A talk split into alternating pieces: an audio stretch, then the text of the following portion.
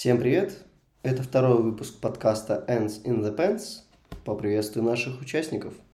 Иногда в нашей жизни стоит нелегкий выбор – пойти на урок английского или на стрелу с одноклассниками. Скала разработчик компании Exant Инковский Дмитрий. Дима, привет! Привет, Ваня. Оказывается, чтобы получить гражданство Сербии, нужно отказаться от всех других гражданств. Сетевой инженер компании Luxoft Найденов Андрей. Андрей, привет! Здорово. Ну и я, ведущий подкаста, бэкэнд-разработчик «Газпром Медиа» Осипов Иван. Сегодня хотел бы начать с очень больной для меня темы. Э, когда-то... Я, я очень люблю переобуваться. Я вот такой непостоянный человек, и когда я получаю новый опыт, я резко переобуваюсь и говорю, что все, что было до этого, полное дерьмо. И столкнулся с такой проблемой на работе, что у меня отсутствует, как у разработчика, доступ к окружению раз, э, дева. То есть я не могу вообще ничего делать. У меня там есть GitLab CI-CD, и я даже в нем не могу ничего толком настраивать. Именно в GitLab я могу только там ковыряться в файлах. И недавно произошла такая проблема. У меня э, шел деплой, все нормально, CI-CD отработало, а после этого ни, в сервисе ничего не перезагрузилось. И я не мог просто разобраться, у меня все отрабатывает, я не понимаю, почему происходит. Мне пришлось идти к девопсам. А девопсы на работе – это вообще отдельная тема, э, с ними очень сложно взаимодействовать, потому что они работают не в командах, а в целом типа, у нас э, в компании. И они уделяют какое-то время там разным проектам. Из-за этого мне вот что интересно. Как вы относитесь к тому, что разработчик является еще и опсом на своей работе? Пока вы думаете, расскажу, как у меня было раньше. Раньше у меня всегда горела э, жопа, когда мне как разработчику нужно было лезть, настраивать докер-контейнеры, настраивать базу данных и так далее, потому что это через командную консоль работать в мое самое нелюбимое. И мне прям не нравилось это. Сейчас, наоборот, я переобулся и считаю, что мне нужен доступ, дайте мне, по крайней мере, в деф-окружении делать все, все, что я хочу. Потому что иначе мне приходится долго ждать, пока опсы что-то сделают. Плюс еще это надо другому человеку долго объяснять. Это все так муторно. Как у вас с этим дела? Ну, наверное, у Димы, да? Андрей, ты сам в какой-то степени опс. Ну, у меня с этим похожая ситуация.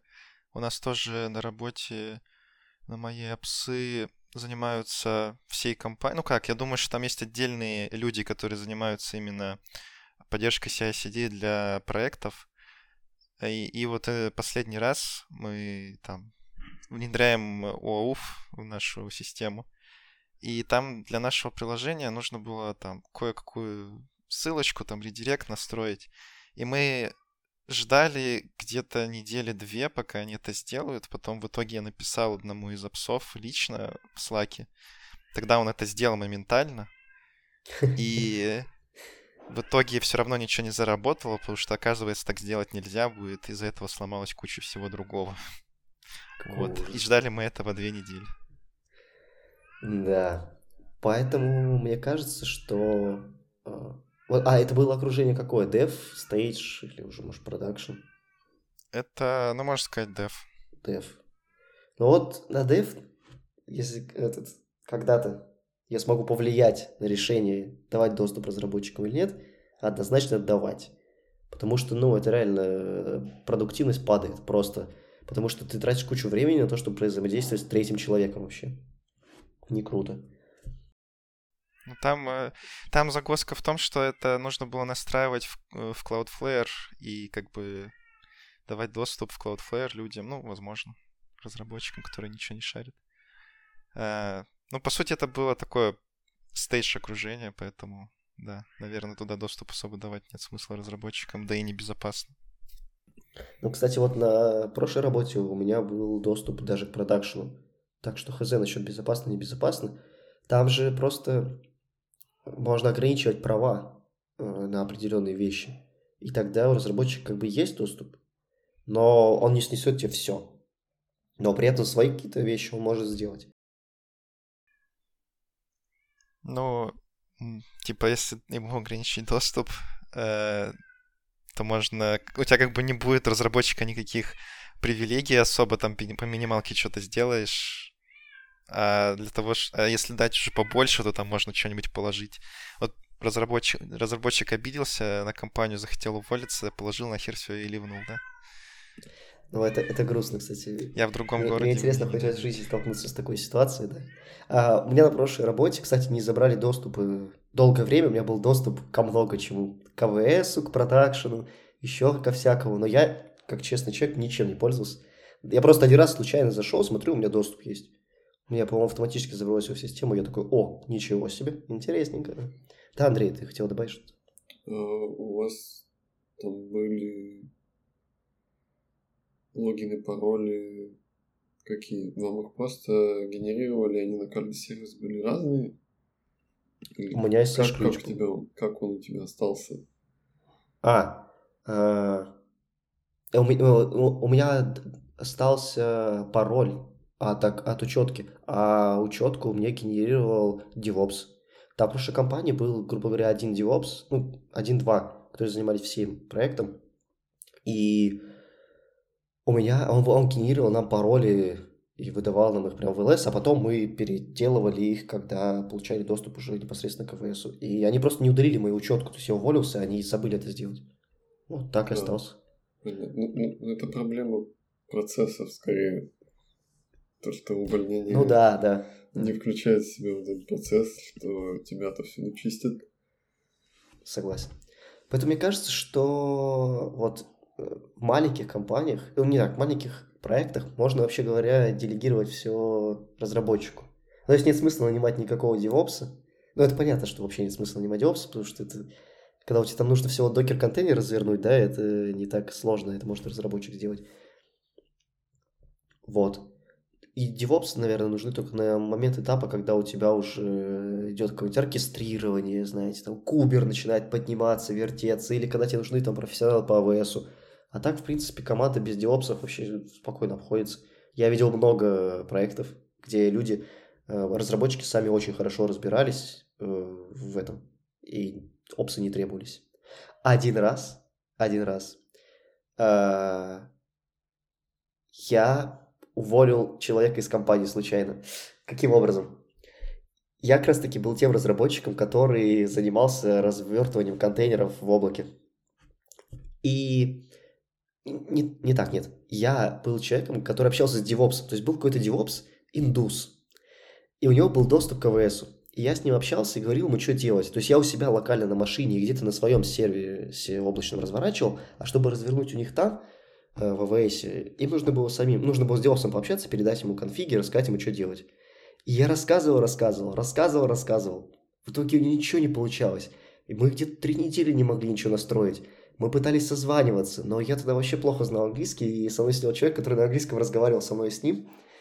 И в какой-то момент просто мы приходим на дейли э, с, с заказчиками, и они говорят, мы уволили его.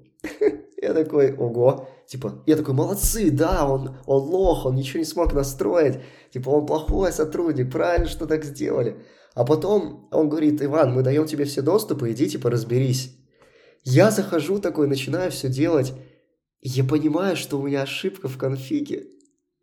Я понимаю, что все не работало просто потому, что я где-то допустил ошибку, но у себя в файле этой ошибки не было. И я ему то ли старый файл скинул, то ли что. В итоге чела уволили, потому что я допустил ошибку, а, а он не мог разобраться, что не так. Вот, грустная история, конечно. А, но больше этого индуса никто не видел. Ну, он, он-то все-таки не смог разобраться, а это была часть его работы. Как ну, кстати, да. С тобой кстати, и да. разобраться, как, как это разворачивать. Ну да, как сотрудник он показал себя не очень, да.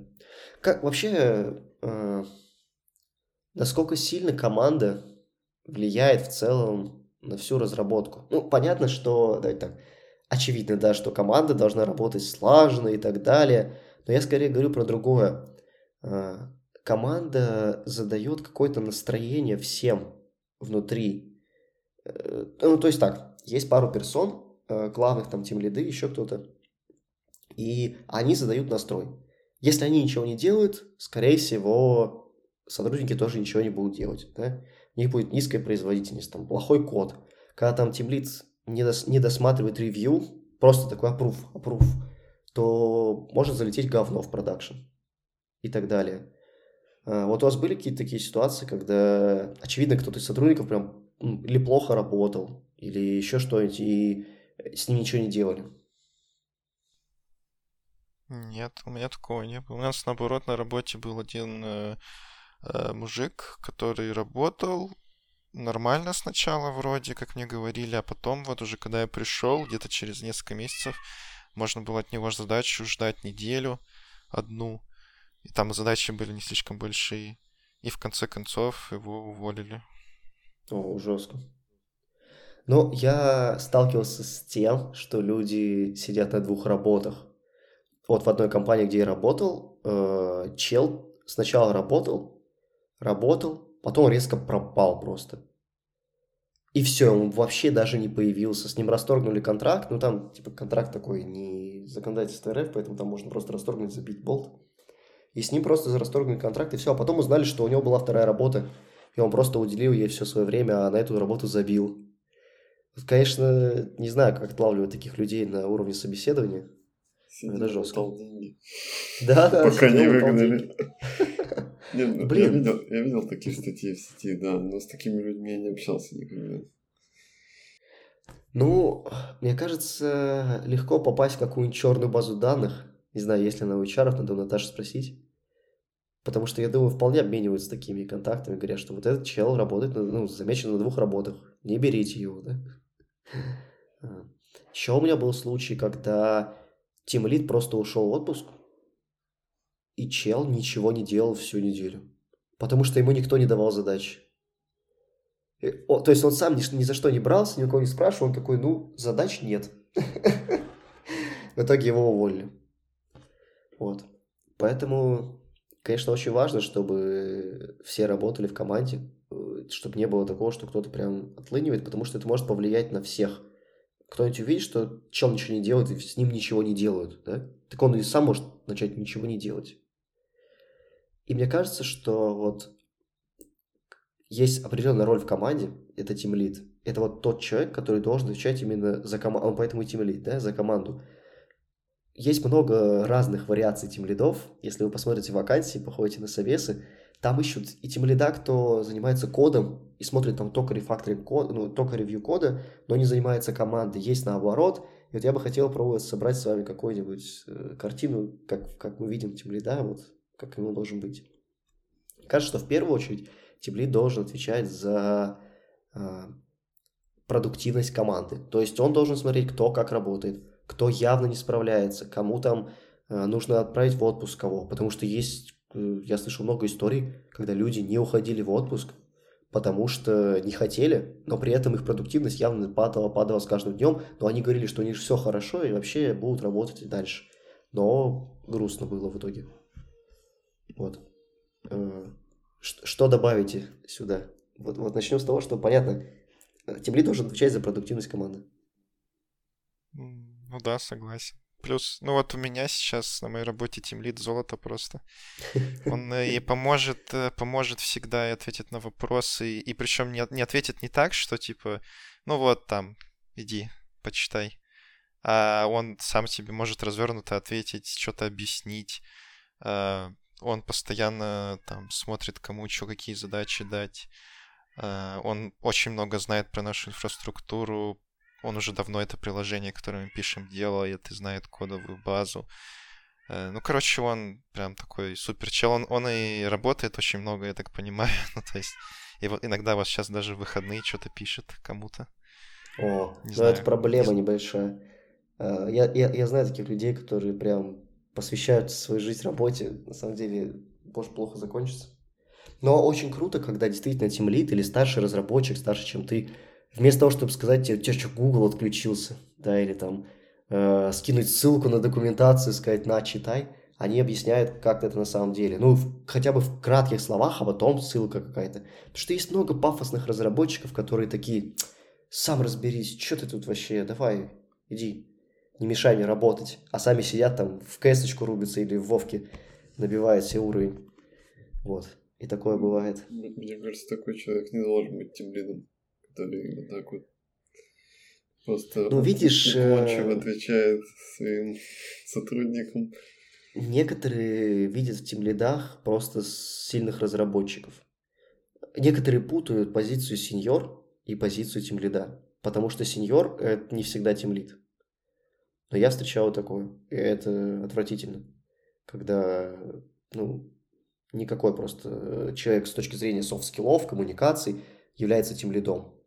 Он просто существует, и все, от него как бы никакой пользы для команды нет. Кроме вот того, что он справляется со своей работой разработчика. Это да.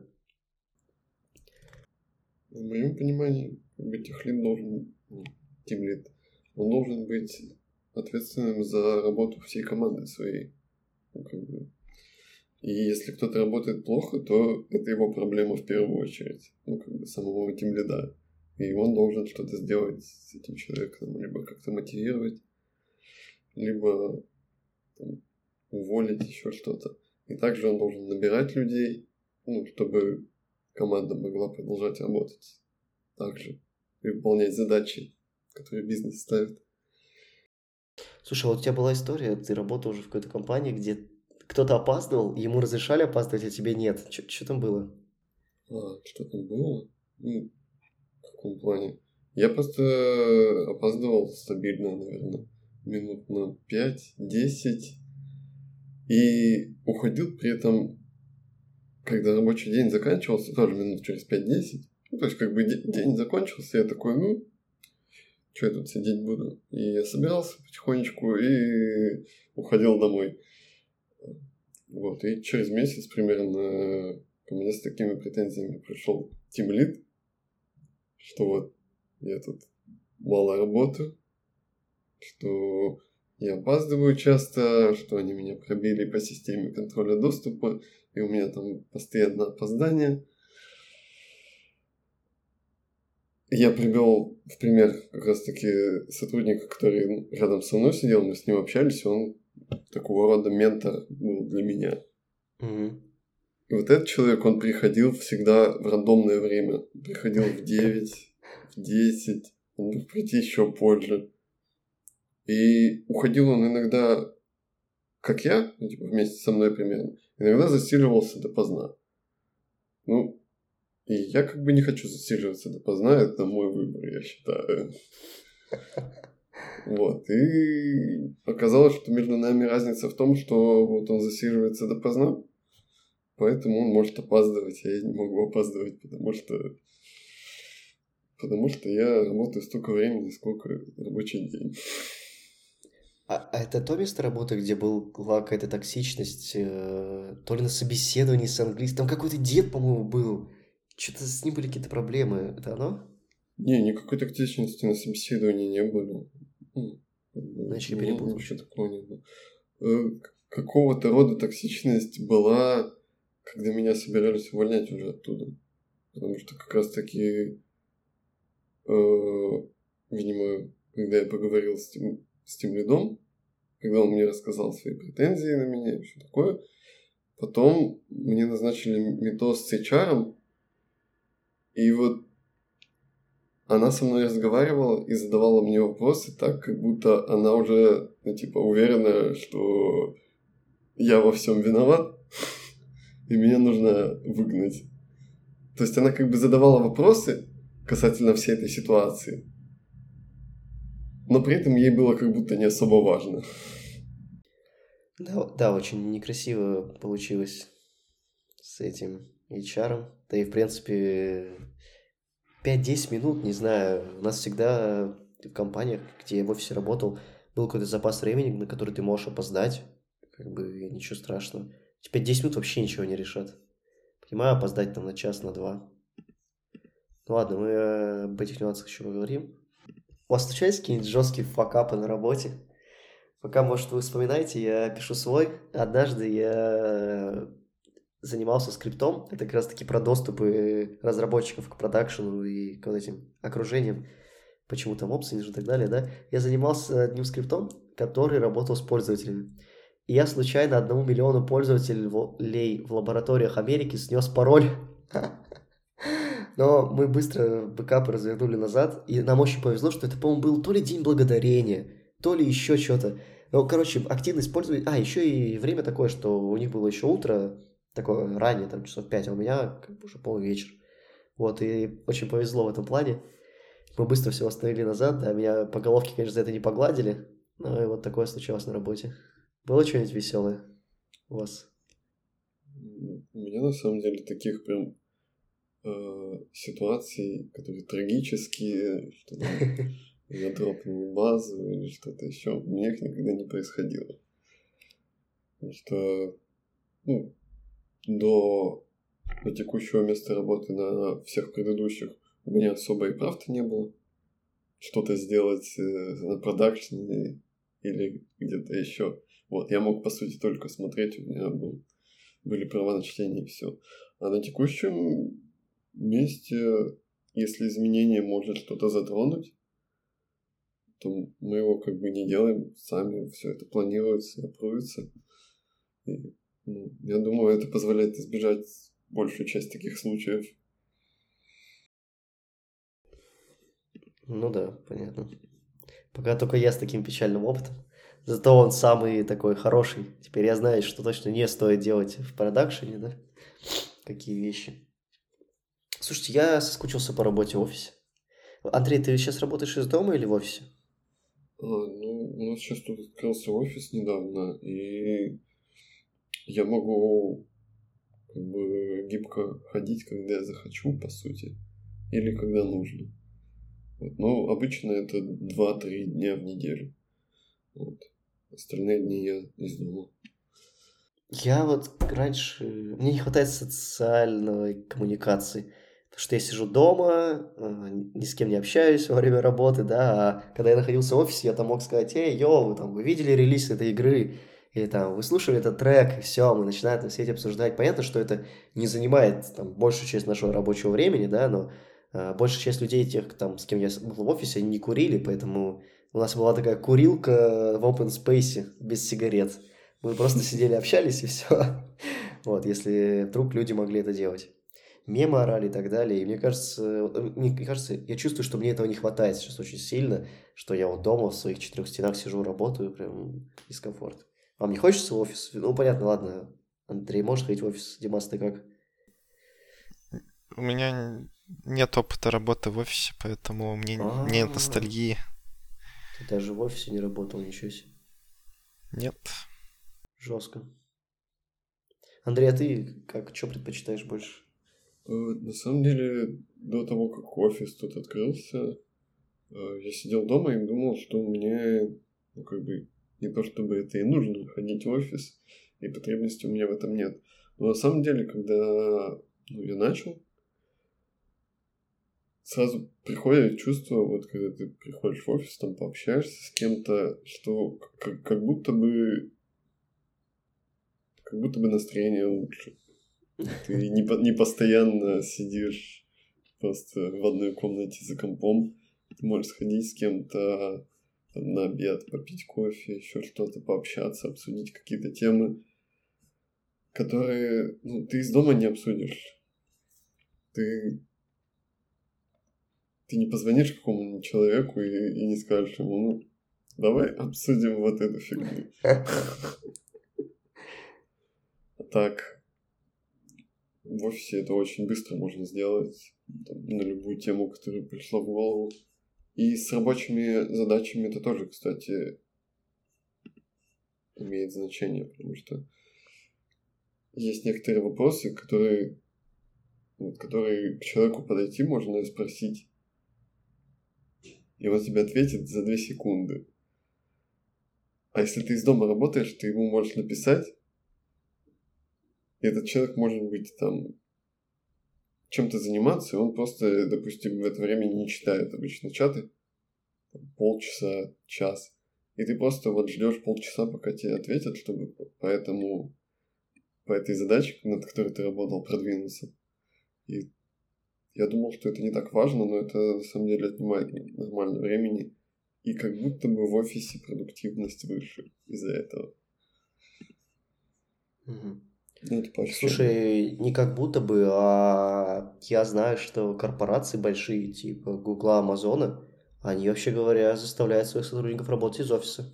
Артем Лебеди со своей студии тоже. То есть, я думаю, ребята проводили какие-то исследования. на этот счет, и не просто так они требуют этого. Вот. Э, поэтому, я думаю, это именно связано с продуктивностью. Ну, Но... если... Ага. Сори. Если Говори. требовать такого, чтобы человек ходил в офис, то тут появляются другие проблемы, что как бы человеку может стать в тягость, потому что это становится обязанностью. И если тебе нужно пять дней в неделю кататься в офис, то это приедается и превращается так же в рутину, как ты сидишь дома. Мне кажется, мы зажрались немного. Типа, сейчас какие-нибудь работяги из завода такие, вы чё? Нет, нет. Это просто хорошие условия, это не зажрались, называется. Ну ладно. Мне нравится на самом деле гибкий, вот, вот, не знаю, гибкое место работы, можно это назвать так. Что как бы- Я знаю э, проблемы с офисами в плане э, вот, повышенной продуктивности, которую э, может появиться в ходе работы в офисе, может еще появиться из-за того, что в офисах есть много штук для слежения. Например, я знаю, что омская компания SART когда-то, не знаю насчет сейчас, занималась тем, что э, предоставляли полный доступ к мониторингу работы компьютера своих сотрудников своим клиентам. Это была их основная фишка. Ты можешь в любой момент времени зайти, посмотреть, что разработчик, который разрабатывает твой продукт, делает сейчас. И это, мне кажется, вообще не круто. Я, я не представляю, и к ним люди шли, работали. Ну, видимо, они делали крутые продукты. У меня нет других а, ну, э, причин, почему там надо было работать. Ну, потому что это жестко, когда за твоим монитором наблюдает 24 на 7, ну, чувствуется дискомфорт какой-то, не знаю. Потому что мы не работаем весь день. Ну, э, все 8 часов ты точно не пишешь код. Ты можешь там в документацию залипнуть. Не знаю, какие-нибудь вообще статьи на Хабре случайно открыть по твоей теме, а какой-нибудь про этот заказчик зайдет такой, почему он читает статьи какие-то, типа, где, почему он не пишет мой код? Вот. Это, конечно, уже абсурдно. Но еще ужасно это тайм-трекеры. Я не знаю, я не, я не люблю их. Ну вот я прям считаю, это, это зло. Я понимаю, что есть огромная проблема с тем, как вообще считать, что разработчик делает там свою работу, за что ему платить деньги, да, что сложно вот это value как-то высчитать. Но тайм-трекеры, они не дают нормальной картины, как какие-то другие вещи, например, как там оценки задач в сторипоинтах, в спринтах, майлстонах и прочее. Потому что в тайм-трекер можно накидать что угодно. Условно, у тебя есть задача на 8 часов, ты сделал ее за 2 и сидишь, ничего не делаешь. Вот как бы... И что? По смете это деньги уже оплачены за эти 8 часов, да? Потому что когда разработчики... э, ну, когда продукты оцениваются по времени, то там закладывается э, это все в стоимость. То есть ты вот эти 8 часов ты уже должен отработать. Если ты не отработал, отработал 2 из 8, то эти 6, типа, ну, занимайся чем-нибудь. У нас деньги уплочены, да? Вот. Димас, ты работал? Ты работаешь сейчас по time tracker у, да? Ну, как бы да. Как ощущение? Нормас? У нас такой time tracking, что ты можешь э, за, задел, за, как сказать, затречить, короче, за день тебе 6 часов нужно, и все, дальше можешь уже ничего больше не трекать. То А, есть ну, минимум 6 часов в день Ага. у тебя, типа, должно быть на что-то. Ну и там нет такого, что там прям докапываются, а чё вот это 6 часов, почему здесь так много часов. Такого ни разу вообще не было. м, Тут, тут стоит подумать, что чем меньше докапываются до тайм-трекера и того, что люди в него заносят, тем больше будет людей, которые вообще абсолютно бессмысленно могут что-то туда добавлять, просто потому что им никто ничего не скажет. Ну да. Они могут работать над одной задачей, типа, часа два, занести ее, как будто они весь день над ней работали, и просто попивать кофеек Ну да. остальной день. И тайм-трекер это пока худшее, что я видел. Нет, худшее это когда твой заказчик может мониторить твой, твой монитор. Но тайм-трекеры мне тоже прям не нравятся. А Это- как это отличается от сторипоинтов? Типа, тебе оценили задачу в большое количество сторипоинтов, ты сделал ее быстро, сидишь, ничего не делаешь, то же самое же, нет? М, Да, но здесь отчетность появляется уже немного по-другому, нет? Что Хотя, может, то же самое. Не знаю, мне... Э, нет, так, знаешь как? А, тайм-трекера у меня пригорает, что у меня есть лимит по времени какой-то. И я, типа, вот должен, там, у меня 6 часов на задачу, и я должен за 6 часов сделать эту задачу. А, возможно, тебе это непонятно, потому что у тебя тайм-трекер не по, не по задачам, я так понимаю, да? А просто по рабочему дню? У нас редко ставят э, какие-то эстимейты на задачи. Угу. Но и то, если ты превышаешь их, не, не было такого, что вот, а что ты так много потратил. Ну, и, тебя... наверное, это еще потому, что я всегда объясняю, почему там не получилось. Еще потому, что у вас продуктовая компания. Ты не работал ни в галерее, ни в каком-то аутсорсе маленьком. А, там тайм-трекеры, потому что есть заказчик, он платит за часы работы разработчиков. И там на задаче дается четко время. Э, я в Люксов, когда проходил собеседование, там Тимлит говорил, кстати, вот э, там Андрей где-то назад говорил, что Тимлит должен нести ответственность за команду, и меня спросили, ты кого ты хочешь вырасти? Я говорю, я хочу стать Тимлидом. И он говорит, классно, но ты не станешь в ближайшие лет пять, успокойся, пока просто иди к этой мечте. И мы говорили что-то про, вот, если я не сделаю задачу, там что будет? Он говорит, ну, если ты не сделаешь свою задачу, я должен сделать тимлит. Иначе, потому что он несет ответственность за выполненные задачи в команде. Если он ее не сделает, то типа там все, всем жопа. Расформируют команду, всех уволят. Потому что задача должна быть сделана. Если твой сотрудник не дорабатывает, значит, ты не дорабатываешь ты, значит, не дорабатывает все, продукт и так далее. Вот. По поводу... Э, э, о чем я, о чем я говорил? Про тайм-трекер. Э, короче, задачи оцениваются по часам. А, и вот этот э, чел, который меня собеседовал, говорил, что если он оценивает задачу там в 6 часов, это значит, что он точно за 6 часов ее сделает. Вот, просто я вспомнил вот, вот, вот, эту фразу. Но суть даже не в этом, а, а в том, что вот э, дайте мне минутку выдохнуть, заговорился. Суть в том, что для таких компаний, где для аутсорса часы очень важны. И там, если ты выходишь за часы, начинаются вопросы по бюджетам и так далее. Да, там закладываются, типа, берется какой-то 20% от всех объемов часов, и мы закладываем то, что на что-то можем потратить больше, чем на это. Да, там, такое. У всех по-разному это работает. Но вот там за часы именно нагибают. Потому что с тебя спросят. Потому что это деньги. Вот в продуктовых компаниях есть майлстоуны и есть э, релизы. И ожидается, что за два месяца эта фича будет. Вот. Сделали раньше, класс, отправляйте в релиз. Сделали позже, надо уже разговаривать с бизнесом. Надо убеждать бизнес, что нам нужно чуть-чуть время. Ну, то есть тут уже по-другому идет. Когда ты в аутсорсе так не работает, клиента тяжело, ну, можно убедить. Я слышал историю, как э, ребята из PureWeb, э, мой друг знакомый там работал, и они с девочкой делали какой-то продукт и, и оценили его там в три месяца, по-моему, весь.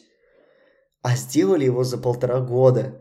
И вот этот мой друг, он э, все полтора года общался с заказчиком и убеждал его, что чувак, ну, ну просто долгий твой продукт, ну просто куча проблем. И они выпустили его, он заплатил им деньги, типа, и он всему рад. То есть коммуникация очень сильно повлияла на это. Вот. И такие истории. Хор- хороший человек, твой друг. Да. Это, конечно, огромный провал в планировании. Ну, он говорил, что там э, то ли Джун девочка была, то ли еще... Ну, короче, не очень опытный еще разработчик, ей доверили очень большой продукт. Да, Миша Керов, если ты нас слышишь, да, привет, это тот самый человек, который договорился. Ей доверили эстимейты ставить, да, наверное? По-моему, да. Да, по-моему, да. Кайф. Вот. Она поставила на задачу по два часа.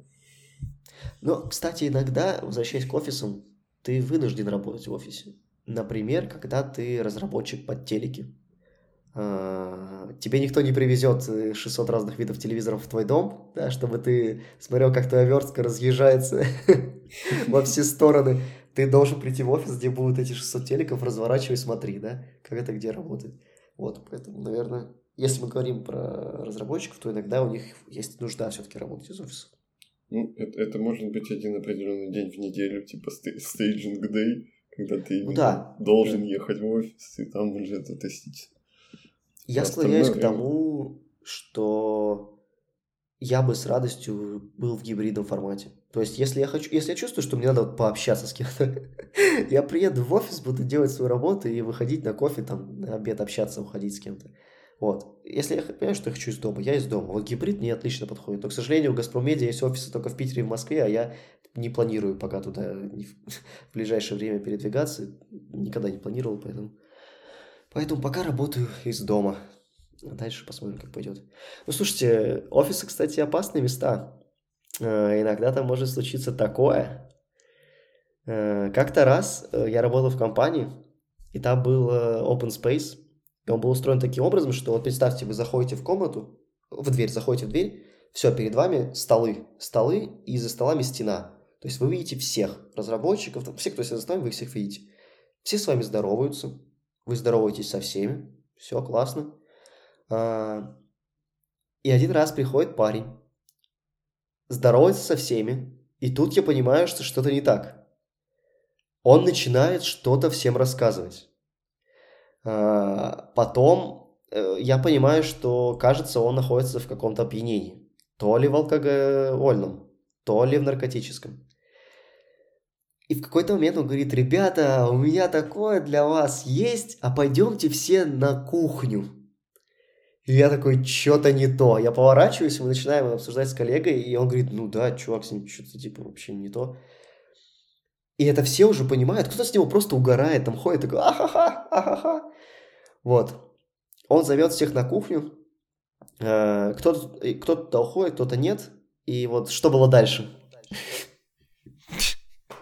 Вот давайте пофантазируйте, мне интересно, что могло произойти там. Э, эксгибиционист. У него такое есть. Пойдемте. А, прийти показать письку всем на работе, ну это сильно. Я бы постеснялся, да. Андрей, есть Ну у него фетиш такой, ты не понимаешь. А, не, у меня нет. Ну ладно. Короче, я говорю своему другу, иди посмотри, у него там нету пистолета в куртке, гранаты в портфеле, типа, мне страшно. Ну, потому что мы все понимаем, что он находится в наркотическом опьянении. А, он явно чем-то таким воспользовался, что психику его нарушила. В итоге мы звоним директору, потому что его не было, говорим, чувак, давай приезжай, наверное, что-то делай тут, вызывай охрану, полицию. А, нам сказали ни в коем случае не вызывать ни полицию, ни медиков. Приехал директор, э, еще его там друг. Каким-то образом они уговорили его сесть с ним в машину, отвезли его в рехаб, Э, оставили его там на денек. Благодаря э, связям этого директора с рехабом э, никаких документов ему не сделали. Ну, прокапали, короче, парни вот. На следующий день он пришел, там с ним разговаривали. А нам сказали так. Ребят, если вы будете так приходить на работу, мы будем вас увозить. Но все, что происходит с вами туда, куда мы вас увозим, оплачиваться будет из вашей зарплаты. Это не бесплатно. Но вообще приходить так не надо. Вот. Так что в офисе иногда может быть опасно, какой-нибудь шутинг, да. Вот. Так, это, э, это в итоге был чел с твоей работы, что Да, да, да, это был наш сотрудник. А, это я думал, какой-то просто... рандомный чел зашел. Нет, нет, нет, нет, это был наш сотрудник. То есть увольнение не следует, да? Просто дорогой аттракцион. Ну, возможно, у него были проблемы в жизни, еще что-то, я не знаю. Они с ним пообщались, нет, он работал дальше. Потом его когда-то уволили, я уже ушел оттуда, мне так рассказали, что он уже окончательно ушел оттуда. Вот. Ну, слушай, у людей разные проблемы бывают, поэтому всякое случается. Главное отреагировать нормально на это. Вот. Могли, да, да, могли уволить просто и все. Никаких. Что он на кухне-то показал? Ой, да он там какие-то рассказывал математические приколюхи, фокусы какие-то, короче, просто у чела помутнение случилось, вот и все. Э, ничего интересного там не было, на самом деле. Э, вот. Но было страшно. Мне точно было страшно. Потому что э, не каждый день такое случается, ты не знаешь, что делать. Ты, ты, ты боишься, что человек может что угодно вытворить. Типа, он похож на человека, который может достать ствол. Да, и, и из-за этого было страшно. Вот. На всякий случай написал жене, что люблю ее, да. Кстати, вот раз уж мы заговорили об этом, а, что насчет досуга? Как вы отдыхаете от работы? Есть какие-нибудь прикольные штуки? Только не смотреть сериалы, читать книги. Поделитесь чем-нибудь, куда вы ходили, интересное. Вот для примера, недавно наш общий знакомый сходил на мастер-класс по готовке со своей женщиной. Они там готовили, по-моему, креветки, что-то еще, вот пили вино. В общем, это очень классная штука, которую я все хочу сходить в Омске.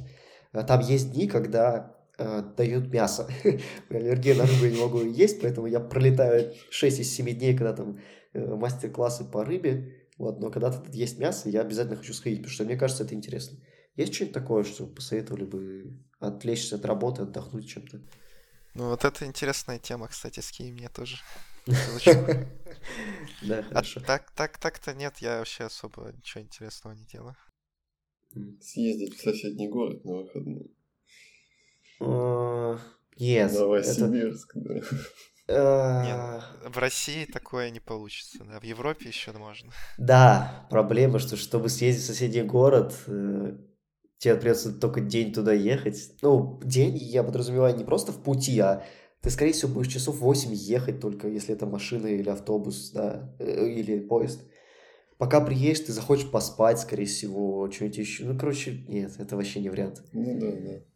Прикольно еще нас все зовет наш еще один общий знакомый на питбайках покататься. Я все отказываю ему, да, но я, я, я хочу, когда уйдет грязь, весна наступит, будет тепло, надо сходить. Потому что я э, когда-то в детстве мечтал купить себе питбайк Санчес из GTA San Andreas, знаете, такой. Я такой, я буду на нем ездить. Вот. И я хочу съездить покататься на питбайках. Прям мне очень хочется. Мне кажется, даже там, если грязи не сильно будет, ты все равно заляпаешься. Ну, понятно, что все равно заляпаюсь, но... Но не так сильно, как если будет грязь, да. Еще классно, когда корпоратив устраивает компания. Вот это самый мой... Вот, э, кстати, это нивелирует э, отсутствие работы в офисе. А, Когда-то я работал в компании, нас вывозили всех в Питер, мы собрались все там в отеле, нас там водили еще куда-то, мы пили, тусили, и это было круто. Мы, по-моему, два дня это все делали, и это было невероятно. Это большой опыт для меня. То есть вот, я- если нет офиса, пожалуйста, вывозите на корпоратив куда-нибудь.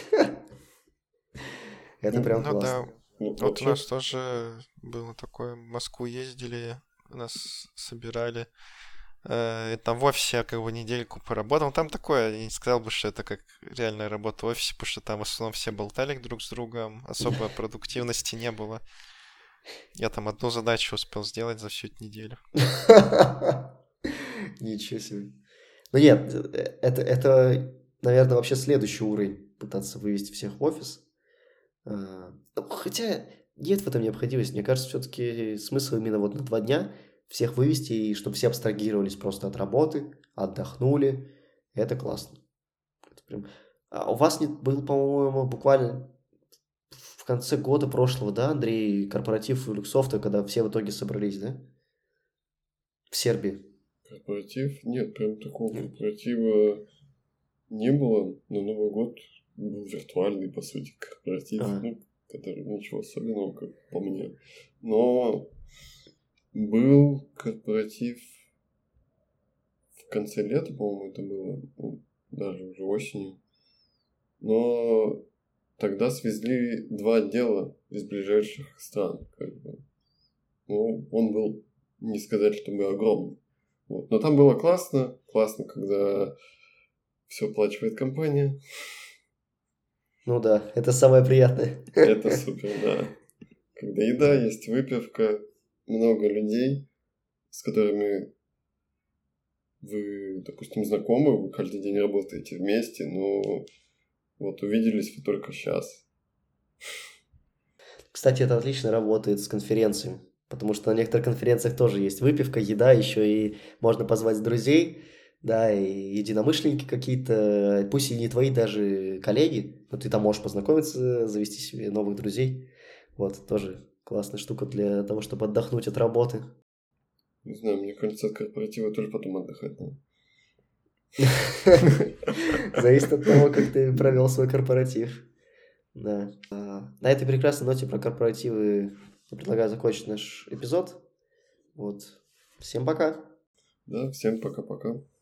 Пока.